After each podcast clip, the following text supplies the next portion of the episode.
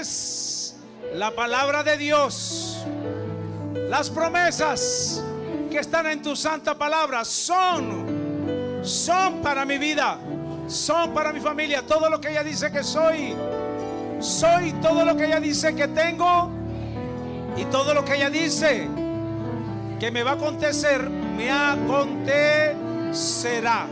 Amén. Abra su Biblia, por favor, en Primera de Reyes, capítulo 17, por favor. Versículo 8. Vino luego a él palabra de Jehová diciendo, levántate, vete a Sarepta de Sidón y mora allí. Y he aquí, yo he dado orden allí a una mujer viuda que te sustente. Entonces él se levantó y se fue a Zarepta. Y cuando llegó a la puerta de la ciudad, he aquí una mujer viuda que estaba allí recogiendo leña. Y él la llamó y le dijo, te ruego que me traigas un poco de agua en un vaso para que beba. Y yendo ella para traérsela, él la volvió a llamar y le dijo, te ruego que me traigas también un bocado de pan en tu mano.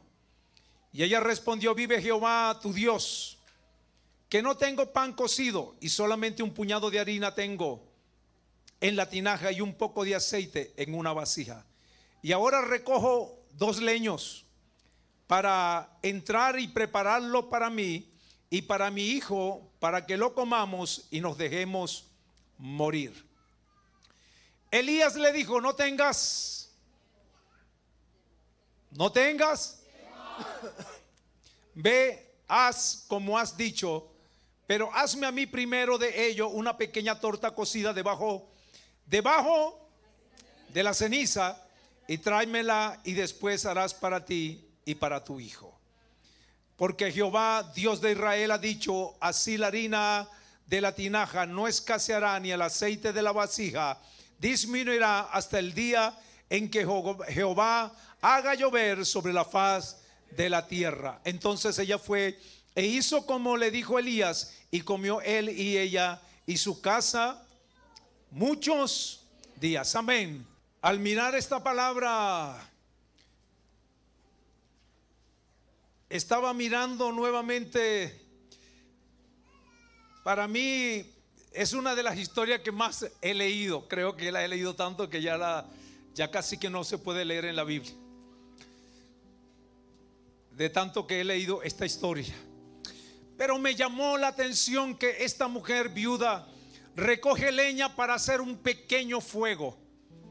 Cuando tú recoges dos trocitos de madera, los que hemos hecho campamento, sabemos que eso se consume rápido, que eso no dura mucho. Y cuando uno piensa en dos leños pequeños, uno dice, ella lo que está haciendo es de, diciéndonos voy a dejar morir el fuego. Yo pensé en esto, dejar morir el fuego. Y cuando pensaba en, una mujer como esta, que va a dejar morir el fuego, según ella, pero había alguien que estaba pendiente de esta mujer. Aunque ella está fuera de los límites Sarepta es el lugar donde nació Jezabel. Y uno se pone a, mirar a ese lugar y Dios, ¿sabe algo? Aquella mujer estaba buscando al profeta para, para hacerle mal a él. Dios eterno va a hacer algo en el lugar o en la ciudad de esa mujer. Ah, ¿Sabe algo? Donde el enemigo no piensa que tú estás, allí te pone Dios. Él no, él no te va a buscar en su ciudad, en el pueblo donde nació, donde vivió. Él te va a buscar en otro lado, pues Dios te va a introducir de tal manera en, en el lugar donde nunca te puede encontrar, donde no te pueden hacer daño, donde no te pueden conseguir. Y para mí esta historia tiene algo importante que yo quiero resaltar. Esta historia tiene un momento en que uno está mirando al profeta si a mí se me seca el río y las aves no me traen comida, yo, ¿qué haría como venezolano?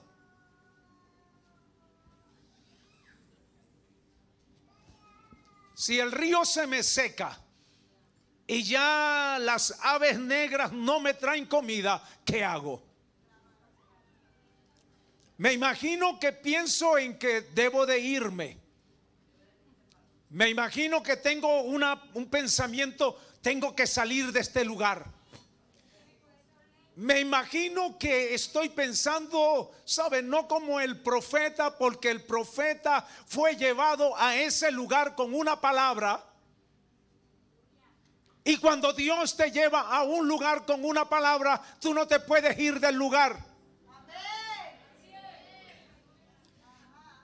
El asunto es que este es un profeta. Este es un hombre que está debajo de una dimensión de Dios. Y cuando tú has aceptado a Cristo como Señor y Salvador, tú estás debajo de una azúcar. Tú no te gobiernas, tú haces lo que la voz, ¿sabes algo? De la revelación de Dios te dice que tienes que hacer. Este hombre está debajo de una soberanía no natural. El río es natural, las aves son naturales. Uno puede pensar un mes sin agua, sin llegar las aves. Él tenía que morir en ese lugar si no llegaba nada, porque él está bajo la voz de Dios. Y cuando tú estás debajo de la voz de Dios, ella es tu gobierno. Ella gobierna tu vida. Para algunos no. Para algunos gobierna su vida a, el río seco, la voz del río seco, la voz de las aves que no vienen. Pero sabes algo, cuando tú eres un hombre de Dios o una mujer ungida de Dios, tú esperas la voz de Dios. Tú no sales corriendo, tú no huyes. Tú no te pones a pensar en otros lugares. Tú piensas, Dios, Dios, Él creó el río. Él creó las aves. Ah, Dios, este hombre sabe algo santo, me hace ver que este profeta tiene una gran necesidad. Sí, pero su necesidad no está mayor. No es mayor. Y yo lo miraba a él ah, y yo pienso en Venezuela. Se te secó el río Las aves ya no llegan con la comida. No estoy hablando de algo en especial. No piense de esa manera. Pero sabe, cuando yo pienso en esto, yo pienso en el mundo espiritual de nosotros. Que algunas veces, eh, ¿sabe algo? Bueno, es que ah, a mí no me gusta esto que están diciendo. O a mí no me están haciendo esto. Eh, lo que tú estás diciendo espiritualmente es que se te secó el río. Pero cuando a alguien se le seca el río, está hablando que tiene un problema espiritual. Que tiene un problema interno espiritual. La mujer también se le secó el río en su casa. Hay dos que se le secaron el río. A un profeta y a una viuda. Pero Dios lo va a resolver con ellos dos. ¿Sabe algo? Con los que se les secaron las cosas, Dios lo va a resolver. Porque los dos son obedientes. Y cuando tú consigues a alguien obediente a la palabra de Dios, entonces no importa que el río te comience a hablar. Porque los ríos secos hablan a la gente.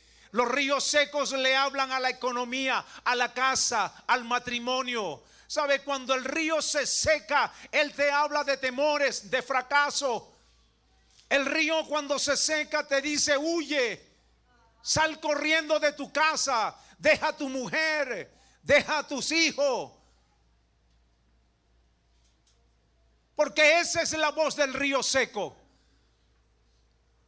Dios sabe algo, tiene otras maneras. Aquí nadie dice gloria a Dios hoy.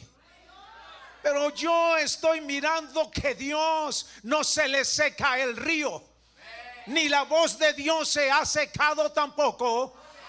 Como la voz de Dios no se ha secado, entonces la voz del río te dice, ten temor, llénate de temor, llénate de fracaso, vas a fracasar, huye, sal corriendo, vete.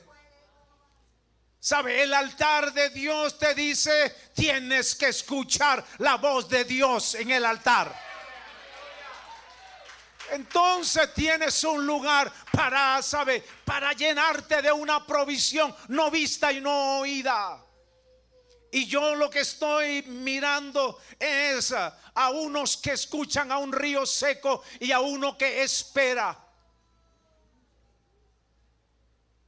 Este profeta espera que Dios le diga a dónde debe de ir. Aleluya. Hay una familia que hay que salvar. Hay un lugar donde tiene que meter los pies. Hay un territorio donde Él va a cambiar una situación a su llegada. Aleluya. Dios espera que haga caso, que haga, que obedezca a la palabra. Dios no está diciéndole te voy a mandar a que vivas en un supermercado. Te estoy mandando a salvar una familia. Ah, aleluya. Y cuando Dios manda a salvar una familia, tú tienes que regocijarte. No, no, tú tienes que alegrar tu corazón, tu vida. Porque te han llamado que tu vida es salvadora. Y yo estoy viendo el río seco. Y cuando miraba el río seco, sabe, lo seco tiene poder. Lo seco, sabe, tiene fuerza. Pero cuando yo pensaba en, en, en el poder y en la fuerza que tiene lo seco, también tengo que pensar que yo debo de llevar lo seco y la fuerza de lo seco al altar. hombre, aleluya. ¿Sabe cuando hay algo seco que es más seco que lo seco? Déjame llevarte al altar, porque ahí sí llueve. En el altar llueve la esperanza, llueve la fe. Así que lo voy a llevar los secos al altar. Ese es el lugar, ¿sabe algo? Donde se va a acabar la sequedad. Y yo tengo que entender que esta casa está esperando. Dios habló con la mujer. Y la mujer diría, ¿cómo viene vestido? Para saber. Porque uno no, si Dios me habla, vas a mantener a una a, la voz profética. Quiero saber cómo viene vestido. Y yo me imagino que Dios le diría a la mujer, espéralo tardía. ¿Sabe? Cuando yo estoy mirando el, eh, que Dios tiene un tiempo, un día especial para hacer algo con alguien. Yo tengo que pensar que hay días especiales en que Dios se mueve para, ah, ¿sabe algo? Transicionar a la persona de lo que está en otro. Para que la persona deje de vivir en la sequedad. Y yo estoy mirando que esta mujer está esperándolo. Ah, cuando lo vio de lejos, ¿sabe algo? Para mí, para mí la mujer al verlo, ¿usted cree que cree que haría alguien cuando ve, allá viene al que tengo que mantener? Ah, bueno, está bien.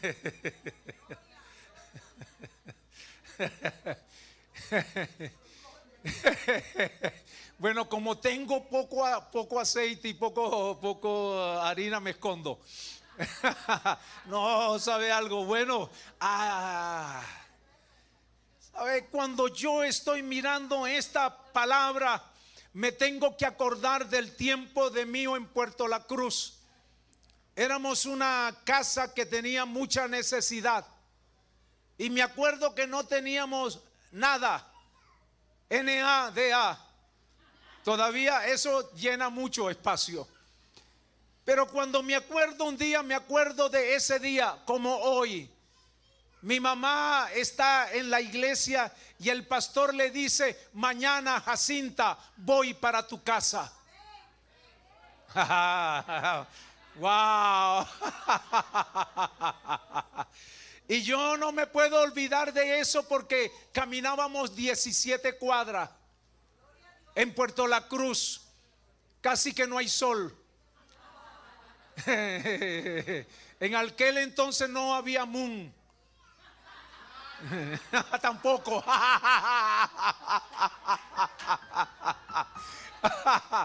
Dioxógeno, está bien. Pero sabe, cuando pienso en esta mujer, estoy pensando en aquella mujer llamada Jacinta, que el pastor le dijo esa noche, mañana voy a tu casa, Jacinta.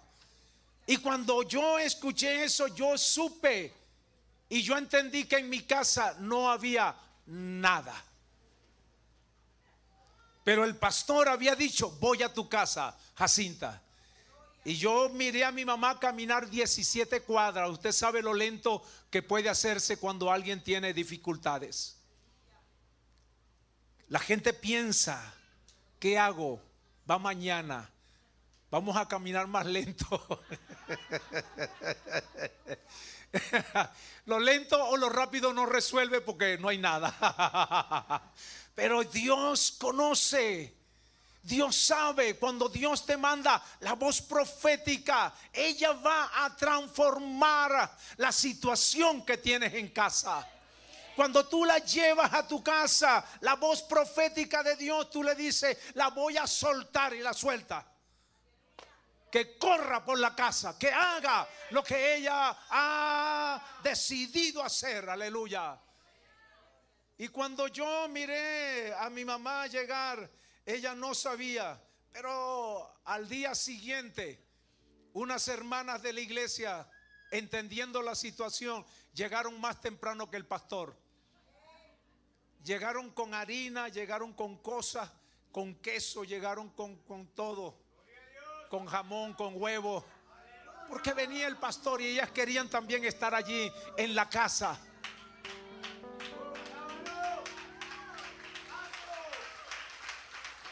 Mire, cuando el río está seco, Dios levanta provisión.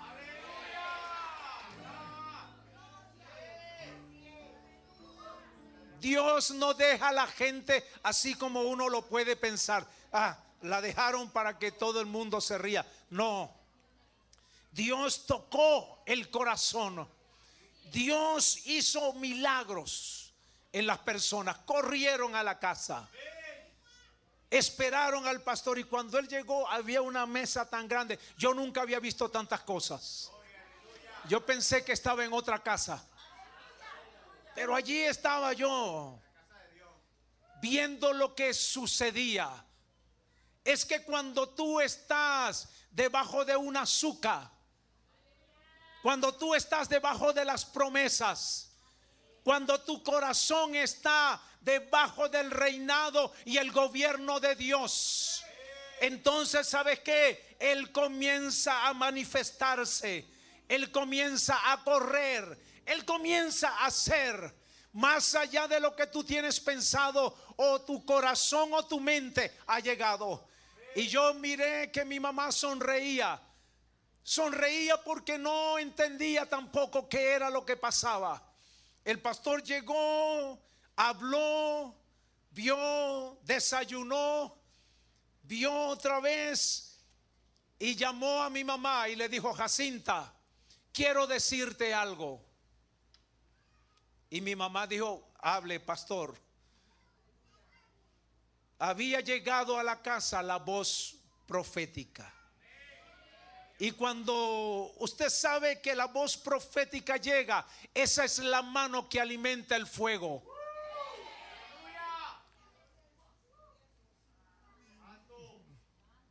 Quizás algunos no entienden esto, pero esa es la mano que alimenta el fuego de la casa. Esa es la mano que va a sacar, por decirlo, la frialdad. va a sacar eso frío de la casa, esa cosa que uno algunas veces no entiende, no comprende, no logra entender, pero ese frío, ese hielo que hay, allí está la mano que trae el fuego también para hacerlo crecer. La mano de la fe de otros. Porque hay manos que ayudan a la mano del otro a crecer el fuego. Ah, había llegado él, entonces él se paró, ah, levantó sus manos, caminó por la casa y oró a Dios. bendijo las generaciones. Y nunca se me puede olvidar mi pastor, porque él tenía una mano más pequeña que la otra. Y nosotros siempre nos reíamos y le decíamos, pastor, porque usted tiene una mano más pequeña que por estas grandes que yo oro por los endemoniados, me decía. ah.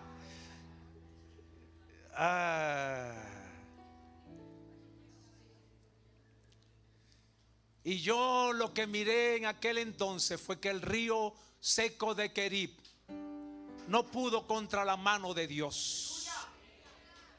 Que había una mano mayor que guardaba a una casa. Pero aquí lo que estoy también mirando es que ese pastor no fue a la casa porque fue, sino porque había una mujer que era como viuda porque su esposo lo había dejado con siete muchachos. Pero sabe algo, esa mujer estaba recogiendo leña para hacer un fuego. Y cuando alguien recoge leña, ah, lo que está haciendo es, esta leña es para alabar a Dios, porque voy a encender mi corazón y lo voy a sacar del río, ah, de la frialdad donde anda del, frío de la falta de oración, de la falta, ¿sabe algo? De un llamado a Dios. Algunas veces uno tiene a que encender el fuego. Y lo que comprendí es que el, el, profeta no le dijo, dame acá mujer, yo te voy a encender el fuego. Él dejó que la mujer encendiera el fuego. Y por eso el apóstol Pablo le dice a su hijo aviva el fuego que está en ti. Aviva el fuego. Yo no lo puedo hacer como apóstol. Avive el fuego de su corazón. Y uno dice, ¿cómo lo voy a avivar? Esta mujer agarró dos palos. Y uno es para mí, uno de ellos es lo llamé, ¿sabe? La intercesión. Esta mujer dijo, con este voy a interceder a Dios. Lo voy a encender este pequeño fuego. Y este otro voy a hacer guerra espiritual. Por mi casa, por mis hijos, por mi familia. Voy a hacer guerra espiritual. Así que la mujer tenía dos armas de guerra. Ella no se quedó solamente, ella dijo, voy con esto a encender. Tú puedes encender el fuego en la alabanza. Hay gente que se siente allí y espera que un mensaje y está así viendo así. Agárrate y suéltate en el nombre de Jesús y di, hoy voy a encender el fuego de mi vida. Hoy voy a encender el fuego de mi corazón.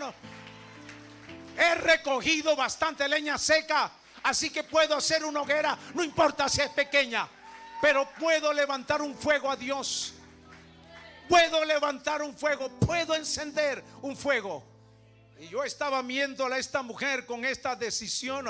Ah, para mí ella tiene un altar o un monte alto en su casa donde puede encender un fuego. Ah. Mirando yo esta palabra, pensé, esta es una mujer madura. Porque la gente inmadura, ¿sabes algo? Cuando yo pienso en una mujer madura, es una mujer que quiere encender el fuego. La gente que es inmadura no quiere encender fuego.